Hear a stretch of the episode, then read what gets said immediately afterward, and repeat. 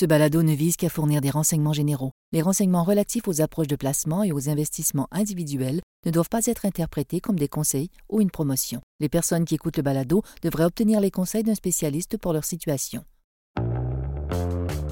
La Chine est sans doute un des meilleurs exemples pour parler de la déconnexion qui peut se produire entre une économie et son marché boursier. Juste avant la crise de 2008, l'indice boursier de Shanghai transigeait à environ 5900 points. 15 ans plus tard, aujourd'hui, il se transige à 3800.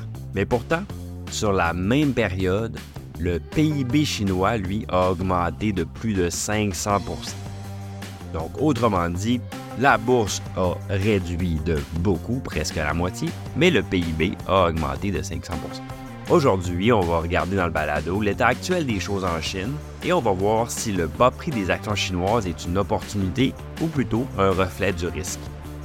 Bonjour, je m'appelle Pierre-Benoît Gauthier, vice-président adjoint à la stratégie de placement à IG Gestion de patrimoine.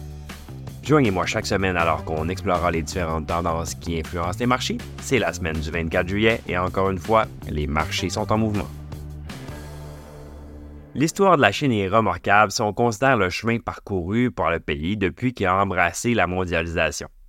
Les investissements étrangers, les partenariats commerciaux se sont multipliés, ça a entraîné une expansion rapide du secteur des exportations et aussi de la demande intérieure.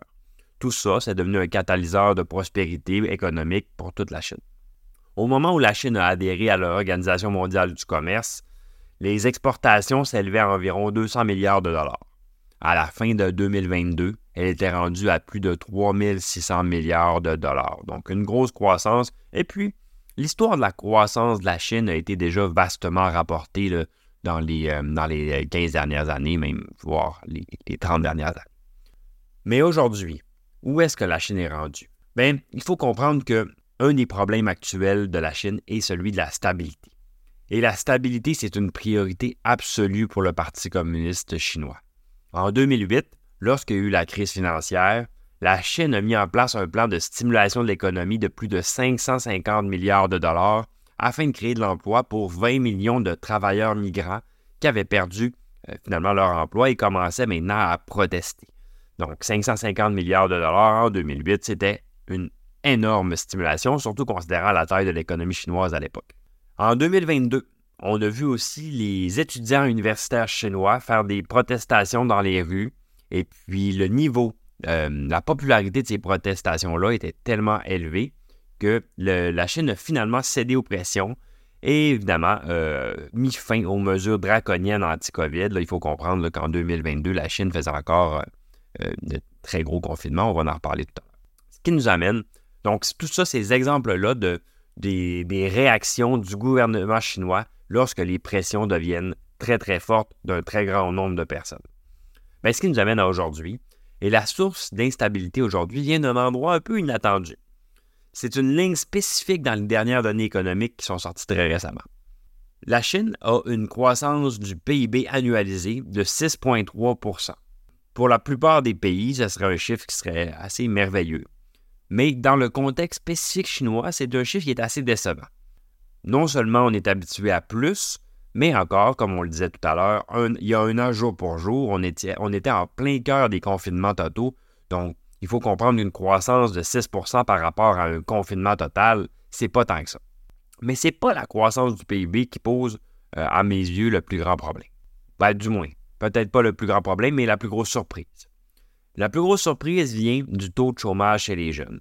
Le taux de chômage chez les jeunes a atteint un taux de 21,3 mais c'est pas tout. Un article de Bloomberg, donc une source, ma foi, très réputable, remet en question ces chiffres et dit que selon le professeur Zhang Dandan de l'Université de Pékin, c'est qui est l'université la, plus prestigieuse en Chine, le taux de chômage réel chez les jeunes pourrait potentiellement être en réalité jusqu'à 46% Mon objectif dans ce balado est, est toujours de pointer vers des stratégies d'investissement, des stratégies de placement en lien avec des données économiques. Donc, ces données-là nous amènent à la question qui tue.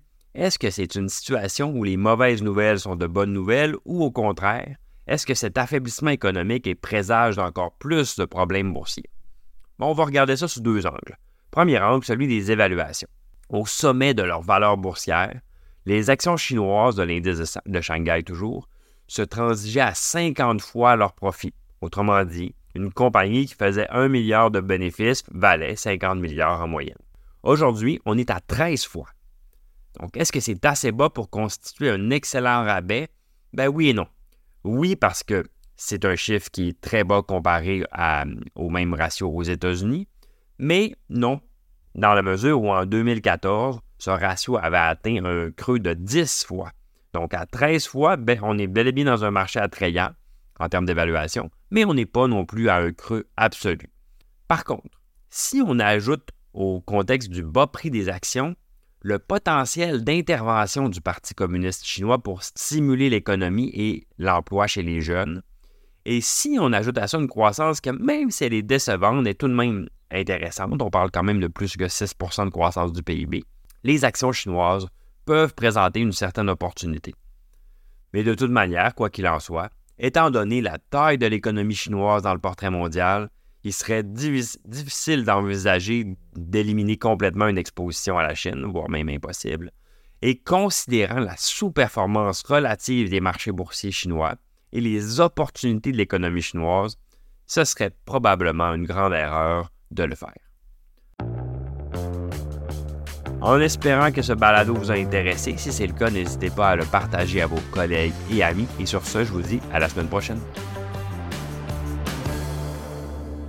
Le contenu de ce balado, y compris les faits, les perspectives, les opinions et les recommandations, ne doit pas être pris ni être interprété comme un conseil en matière de placement, ni comme une offre de vente ou une sollicitation d'offre d'achat de tout titre cité. On ne doit pas se fier sur le contenu de ce balado à quelque fin que ce soit, et IG, Gestion de patrimoine, n'est aucunement responsable de son utilisation. Le présent balado renferme des énoncés prospectifs qui décrivent nos attentes actuelles ou nos prédictions pour l'avenir.